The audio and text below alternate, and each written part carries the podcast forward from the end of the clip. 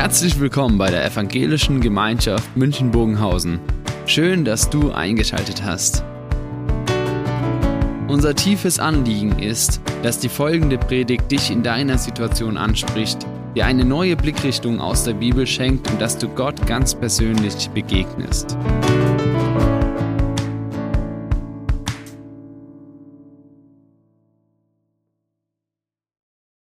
Heute das erste, die erste Aussage im Glaubensbekenntnis, diese zwei Worte, ich glaube. Und wir werden merken, dass Glauben mehr ist als nur ein gesprochenes Bekenntnis und dass sich damit viel mehr verbindet. Das Glaubensbekenntnis fängt ja sehr, sehr persönlich an. Es heißt nicht Christen glauben. Man sagt auch nicht Mann glaubt, sondern es fängt sofort mit einer persönlichen Verortung an, mit einer persönlichen Beziehung, wo es heißt, ich glaube. Und ich glaube, dass das eines von diesen Weichenstellungen ist, dass nämlich Glaube immer etwas mit mir persönlich zu tun hat und dass ich das nicht auf den anderen übertragen oder abwälzen kann oder in der Allgemeinheit irgendwie untertauchen kann. Das ist für mich ähnlich wie bei einer Trauung. Wenn ich den Bräutigam frage, möchtest du diese zur Frau haben? Und er antwortet, Mann will. Oder Männer wollen. Dann ist es so, als wenn ich sagen würde, Christen glauben, man glaubt. Also allgemein ja. Aber ich persönlich habe mich da noch lange nicht verortet. In der Masse kann ich untertauchen. Wenn ich aber sage, ja, ich will, dann heißt es, das hat mit mir alleine zu tun. Und genau das ist Glaubensbekenntnis. Es geht um mich und mein Verhältnis zu diesem Glauben. Und wenn wir das betrachten heute, was es heißt, ich glaube, dann steht eine Begebenheit aus Apostelgeschichte 8 uns vor Augen und ich möchte uns das lesen. Da berichtet Lukas von einer Begegnung, die Philippus einer der Apostel, einer der Nachfolger von Jesus, der Jünger, die mit ihm waren, die er hatte, Entschuldigung, dieser, äh, der Diakon Philippus, der in der Apostelgeschichte dann als Armenpfleger gewählt wird, der aber Evangelist war und der von Jesus dort gebraucht wurde, um einen Finanzbeamten aus Äthiopien den Weg zu Jesus zu zeigen. Und da heißt es hier in Apostelgeschichte 8, Philippus erhielt vom Engel des Herrn den Auftrag, steh auf, geh nach Süden zu der Straße, die von Jerusalem nach Gaza führt und menschenleer ist. Und Philippus stand auf und ging zu dieser Straße, in Klammer, da war er wahrscheinlich zwei bis drei Tage unterwegs. Dort auf dieser Straße war ein Mann aus Äthiopien unterwegs. Er war Eunuch und ein hoher Beamter am Hof der Kantake, der Königin von Äthiopien. Er verwaltete ihr Vermögen und war nach Jerusalem gekommen, um Gott anzubeten. Jetzt war er auf der Rückreise. Er saß in seinem Wagen und las im Buch des Propheten Jesaja. Der Heilige Geist sagte zu Philippus, ging hin und bleibe in der Nähe des Wagens. Philippus, er lief hin und hörte, wie der Mann laut im Buch des Propheten Jesaja las. Philippus fragte, verstehst du eigentlich, was du liest? Der Eunuch antwortete, wie soll ich es verstehen, wenn mir niemand hilft? Und er bat Philippus, steig ein und setz dich zu mir. An der Stelle, die er gerade las, stand, wie ein Schaf wurde er zur Schlachtbank geführt, wie ein Lamm stumm bleibt, wenn es geschoren wird, sagte er kein Wort. Er wurde zutiefst erniedrigt, doch das Urteil gegen ihn wurde aufgehoben. Wer wird seine Nachkommen zählen können, denn sein Leben wurde von der Erde weg zum Himmel emporgehoben. Der Eunuch fragte Philippus, bitte sage mir, von wem spricht der Prophet hier? Von sich selbst oder von einem anderen? Da ergriff Philippus die Gelegenheit, Ausgehend von dem Wort des Jesaja verkündigte er die gute Nachricht von Jesus. Als sie auf der Straße weiterfuhren, kamen sie an einer Wasserstelle vorbei. Der Eunuch sagte, dort ist eine Wasserstelle. Spricht etwas dagegen, dass ich getauft werde? Philippus sagte, wenn du von ganzem Herzen glaubst, kann es geschehen. Der Eunuch antwortete, ich glaube, dass Jesus Christus der Sohn Gottes ist. Er befahl, den Wagen anzuhalten. Beide, Philippus und der Eunuch, stiegen ins Wasser und Philippus taufte ihn. Als sie aus dem Wasser herausstiegen, wurde Philippus vom Geist des Herrn fortgenommen. Der Eunuch sah ihn nicht mehr. Er setzte seinen Weg voller Freude fort. Philippus fand sich in Aschdod wieder. Von dort zog er weiter bis nach Caesarea. Unterwegs verkündigte er in allen Städten die gute Nachricht von Jesus. Eine Begebenheit, manchen vielleicht bekannt. Und in dieser ganz kurzen Begebenheit, die ja eine längere Episode darstellt und die auch eine Weichenstellung selbst für die Kirchen in Äthiopien darstellt, diese Begebenheit macht deutlich, was heißt es eigentlich, ich glaube. Und ich möchte mit euch heute fünf Sätze oder fünf Punkte anschauen, was dieses Ich glaube bedeutet. Das erste, ich glaube, das meint nicht eine Sache oder einen Sachverhalt, sondern eine Person. Es wird im Glaubensbekenntnis nicht begonnen, ich glaube, dass Gott Vater ist, der Schöpfer, der Allmächtige. Ich glaube, dass Jesus der Sohn Gottes ist. Ich glaube, dass der Heilige Geist gegeben ist. Wäre das so, dann würde ein Sachverhalt beschrieben. Der Sachverhalt heißt, Gott ist Vater. Dann würde ich sagen, ich glaube an diesen Sachverhalt, an diese Sache. Aber es heißt im Glaubensbekenntnis nicht, ich glaube das, sondern ich glaube an. An Gott. Und damit wird die Person in den Mittelpunkt beschrieben, die dann näher beschrieben wird. Und das ist ein ganz großer Unterschied. Wenn ich an einen Sachverhalt glaube, dann stimme ich einer Lehre zu. Wenn ich an eine Person glaube, dann hat es was mit Beziehung und Begegnung zu tun. Und das ist das Wesen, das innerste Wesen des christlichen Glaubens. Der christliche Glaube ist nicht die Zustimmung zu einem Sachverhalt, zu Dogmen, zu Lehren oder zu irgendwelcher Praxis. Auch wenn es leider oft dazu verkommen ist. Der christliche Glaube ist in seinem innersten Wesen Begegnung, Beziehung und Antwort. Er ist Begegnung. Habt ihr diesen Kämmerer vor Augen, der uns, der uns hier beschrieben wird? Er fährt nach Jerusalem er kauft sich eine Schriftrolle des Jesaja in Klammer. Das war ein Wahnsinn, was das gekostet hat. Es war ein Vermögen. Die wurden von Hand abgeschrieben. Und dass er als Fremder und noch als Eunuch diese Schriftrolle bekommen hat, das muss wahrscheinlich nur auf dem Schwarzmarkt gewesen sein. Ein frommer Jude hätte ihm diese Schriftrolle niemals gegeben. Und jetzt liest er und er versteht nur Bahnhof. Lamm und Schlachtung und Stumm und Schere. Und er hat keine Ahnung. Und dann kommt Philippus in sein Leben. Und Gott bringt die beiden zusammen und Philippus erklärt ihm diese ganze Botschaft von Jesus, dass er sagt, das ist im Bild gesprochen Jesus, in dem Gott diese Welt betreten hat und dem Gott die Hand zur Versöhnung ausgestreckt hat und den Menschen nach Hause kommen dürfen zu ihrem Vater im Himmel. Und Philippus erklärt ihm, was das bedeutet. Und damit werden wir uns im Lauf des Glaubensbekenntnisses beschäftigen. Und der Kämmerer, er begegnet hier dieser Wirklichkeit Gottes, der sich in Jesus gezeigt hat.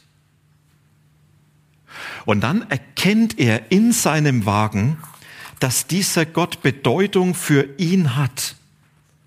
Und dass er diesen Gott ganz persönlich nicht nur begegnen soll, sondern dass da eine Beziehung aufgebaut werden soll, die sein Leben von da an und einem anderes Vorzeichen stellt, nämlich ganz bewusst zu sagen, dieser Jesus ist an mir persönlich interessiert und er möchte mein Leben mit seinem Leben verbinden.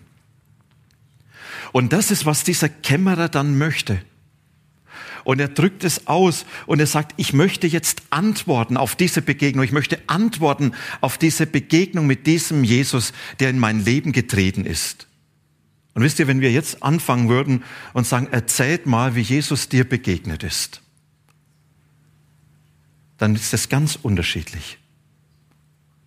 Der Kämmerer sagt, ich habe gelesen, Bahnhof verstanden und dann kam Philippus und Jesus ist mir begegnet. Jemand anders erzählt und sagt, meine Mutter, meine Oma, mein Vater hat mir aus der Kinderbibel vorgelesen und so ist mir Jesus begegnet. Der nächste sagt in einem Gottesdienst, der nächste, der erzählt von anderen Dingen. Eine der wildesten Geschichten, die ich mal gehört habe, das war, dass eine Kuh im Traum zu jemandem gesprochen hat.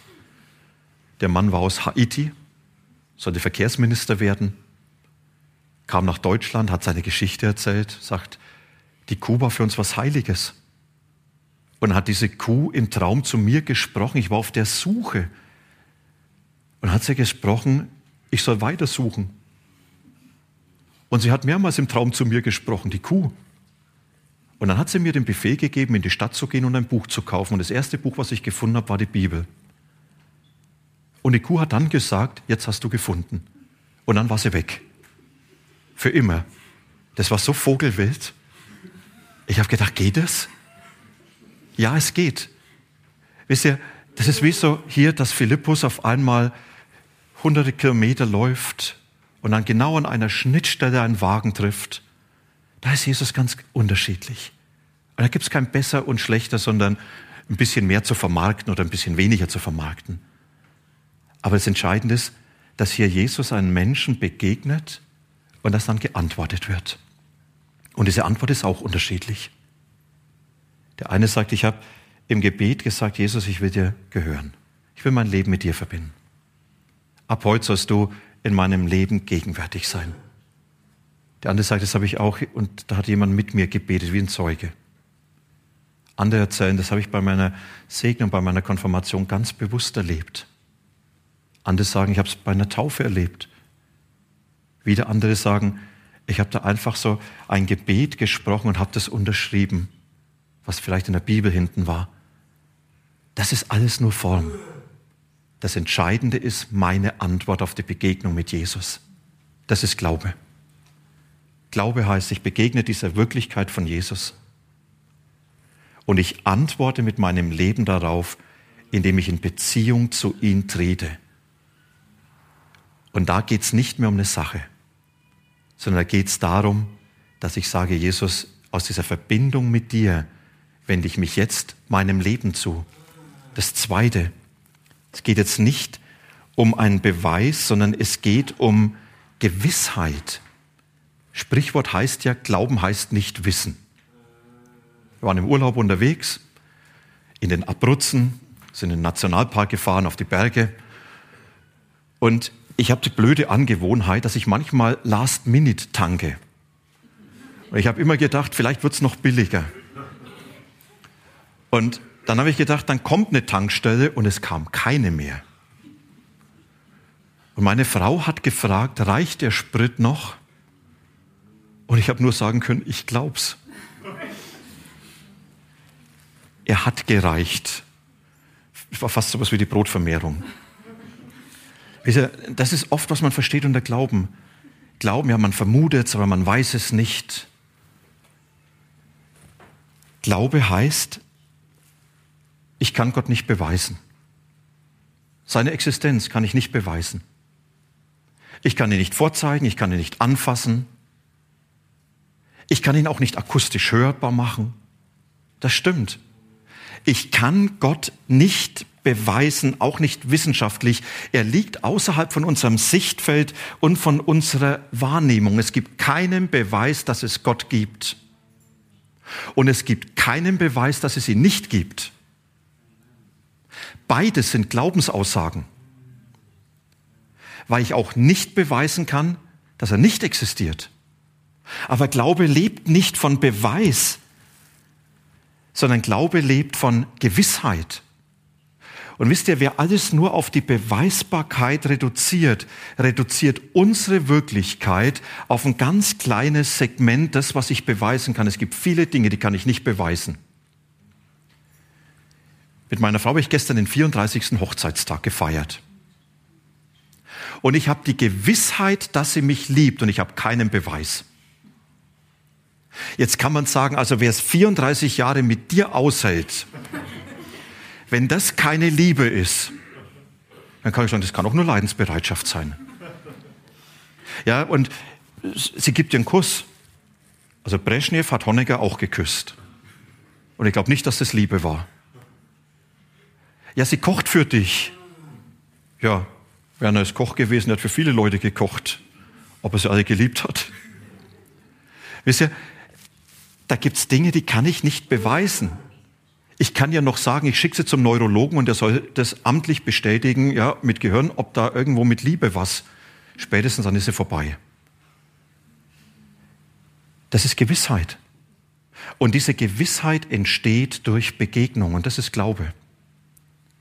Der Glaube lebt von dieser Gewissheit und dieser Gewissheit wird uns im Hebräerbrief beschrieben, Luther übersetzt, es ist aber der Glaube, eine feste Zuversicht dessen, was man hofft, ein Nichtzweifeln an dem, was man nicht sieht. Roland Werner hat in einer neueren Übersetzung das so treffend beschrieben, der Glaube stützt sich auf Dinge, auf die man hofft und ist das Überzeugtsein von Tatsachen, die nicht mit bloßem Auge sichtbar sind. Wisst ihr, Glaube ist von der Gewissheit getragen die in der Begegnung mit Jesus entsteht, die ich nicht beweisen kann, aber die mir ein festes Fundament für meinen Glauben ist, die sich auf seine Zusagen stützen und er durch seinen Heiligen Geist in mein Leben immer wieder gewiss macht, verankert. Und diese Gewissheit heißt, ja, ich glaube, ich glaube das, was gesagt wird. Der Kämmerer, er zog seine Straße voller Freude getragen von dieser Gewissheit, ich bin dem lebendigen Gott begegnet. Und diese Gewissheit ist nicht der Beweis, sondern das ist das Geschenk, was Gott in mein Leben hinein verankert. Und das Dritte, nicht einmal, sondern immer neu. Jetzt ist es fast wie ein Widerspruch. Glaube, im Beispiel von diesem Kämmerer gesprochen, der kann jetzt nicht nach Hause gehen und sagen, der Kas ist gegessen, die Wiesen gmat. Also das heißt, es ist alles erledigt. Und damit ist das mit Glaube für mich vorbei. Das ist wie bei der Hochzeit, wenn jemand sagt, so, ich habe einmal Ja gesagt zu meiner Frau, ab jetzt habe ich mich nicht mehr um sie zu kümmern, alles erledigt, sichergestellt und jetzt geht es einfach weiter im Leben. Nein, Glaube, er lebt davon, dass er ein deutliches ja hat zu Gott. Bewusst gesprochen. Aber das muss immer wieder erneuert werden, weil Glaube immer unfertig ist. Glaube ist begleitet von Zweifel, von Anfechtung, von Fragen. Oder wie es Josef Ratzinger in einem tollen Buch geschrieben hat über das Glaubensbekenntnis, wo er schreibt von der Ungeborgenheit des eigenen Glaubens.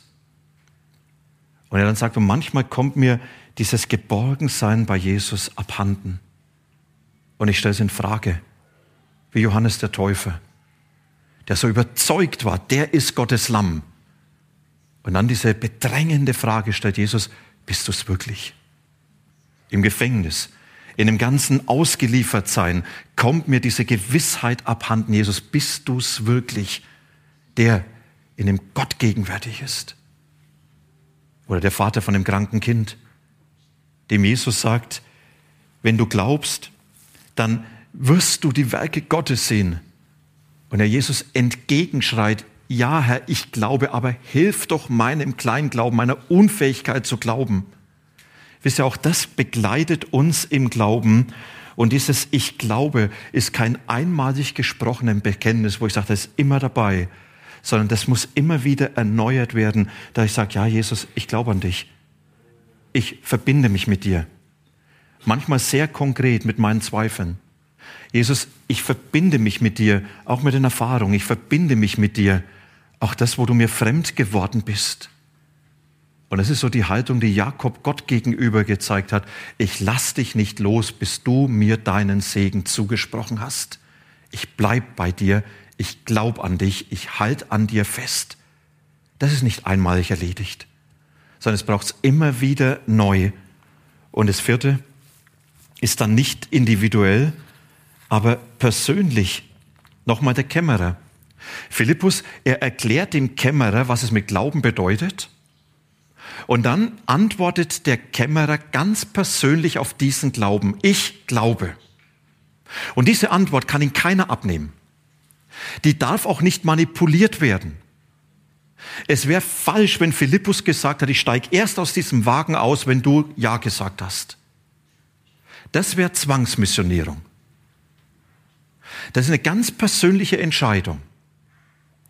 Aber diese persönliche Entscheidung führt nicht zu einem individuellen Bekenntnis. Der Kämmerer sagt dann nicht, fiktiv, jetzt hat Philippus mir von Jesus erzählt. Und was mein Glaube an diesen Jesus ist, das möchte ich dann schon bestimmen. Also, dass er so dieser einzige Weg zu Gott ist, ja, das ist schon ein bisschen intolerant. Also, da müssen wir ein bisschen weitherziger sein. Also, ich glaube auch an Jesus, aber der muss anders sein. Und Gott als Schöpfer, naja, äh, da hat es auch irgendwann mal einen Knall getan und da saß ein Affe auf dem Baum, der dann die Nationalhymne später gesungen hat. Ja, also äh, das muss auch anders sein. Ja, und so fängt man an, einen individuellen Glauben zu gestalten, in dem Gott an meine Vorstellung angepasst wird. Und das ist nicht der Fall. Auch wenn der Glaube eine ganz persönliche Angelegenheit ist, beruht er auf vorgegebenen Tatsachen. Und da tun wir uns als Menschen wahnsinnig schwer. Liebt ihr Vorschriften? Liebt ihr, wenn ihr bevormundet werdet? Und mancher empfindet das Glaubensbekenntnis als solch eine Bevormundung. Mir wird gesagt, was ich zu glauben habe. Ja. Ich glaube heißt, nicht ich bestimme den Inhalt, sondern ich glaube an den Gott, der sich in Jesus offenbart hat und an das Wesentliche, was ihn ausmacht. Und da kann ein manches fremd sein. Da kann ein manches ins Stolpern bringen. Und in dem Lauf der Predigt 3 werden wir an manchen Stellen sicher stolpern. Aber wir werden nicht auf alles eine Antwort haben. Aber dieses persönliche Ich glaube ist nicht, dass sich Gott mir ausliefert und sagt, du hast selber in der Hand, was du glaubst. Und dann das Letzte, nicht privat, sondern öffentlich ist der Glaube ist nicht eine Angelegenheit fürs Private, sondern hat immer einen öffentlichen Charakter. Heute habe ich es mit Ehe. Glaube im Privaten ist so, als wenn jemand sagt, ich bin verheiratet, aber ich sag's keinem. Das wird auch keiner merken an meinem Verhalten, sondern ich lebe wie einer, der es überhaupt nicht hat. Das wäre undenkbar, es wäre krank.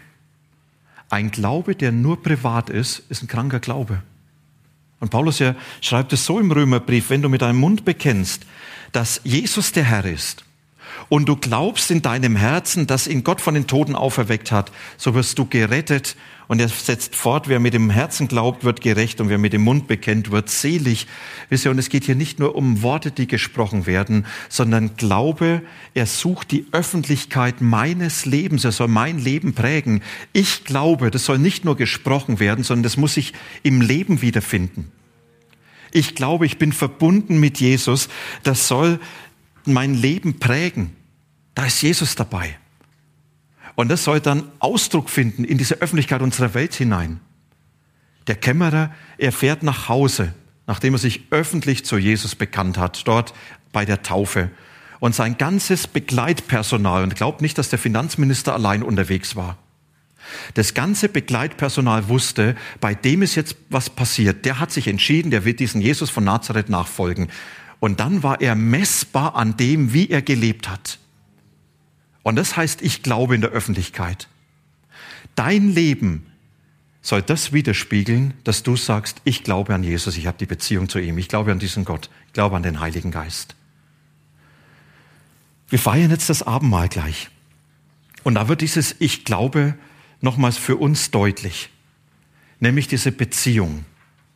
Und das ist, dass Jesus mir begegnet in seinem Mahl und sagt, ich habe mich für dich gegeben und das, um in Beziehung mit dir zu treten. Und jetzt darfst du antworten. Annehmen oder nicht nehmen. Jetzt darfst du Beziehung herstellen oder nicht herstellen. Jetzt darfst du Beziehung erneuern oder Beziehung bestätigen. Und wenn einem dann bewusst wird, da sind vielleicht manches brüchig geworden, darf ich bewusst sagen, Jesus, ja, ich glaube, es geht. Und wenn er mir fremd ist, bewusst sagen, ich will dir glauben. Ich will mich dir anvertrauen. Auch mit dem, wo ich dich nicht verstehe. Auch dort, wo du mich vielleicht überforderst. Und ich möchte mich in deine Hand geben. Ich möchte dich hineinnehmen in diese Situation. Das Abendmahl für uns eine Einladung, dieses Ich glaube. Ich will auf dich antworten, Jesus. So ganz praktisch zu machen. Wir singen nochmals das Lied, was wir am Anfang gelernt haben. Oder was wir da vielleicht schon gekannt haben. Und das sind so diese Aussagen, kommt zu Jesus. Und es wird so beschrieben, dass er mit uns neu anfängt, dass er vergibt und dass er sich uns schenkt. Und ich lade euch ein, dass wir dazu aufstehen und dass wir dann das Abendmahl gemeinsam feiern werden.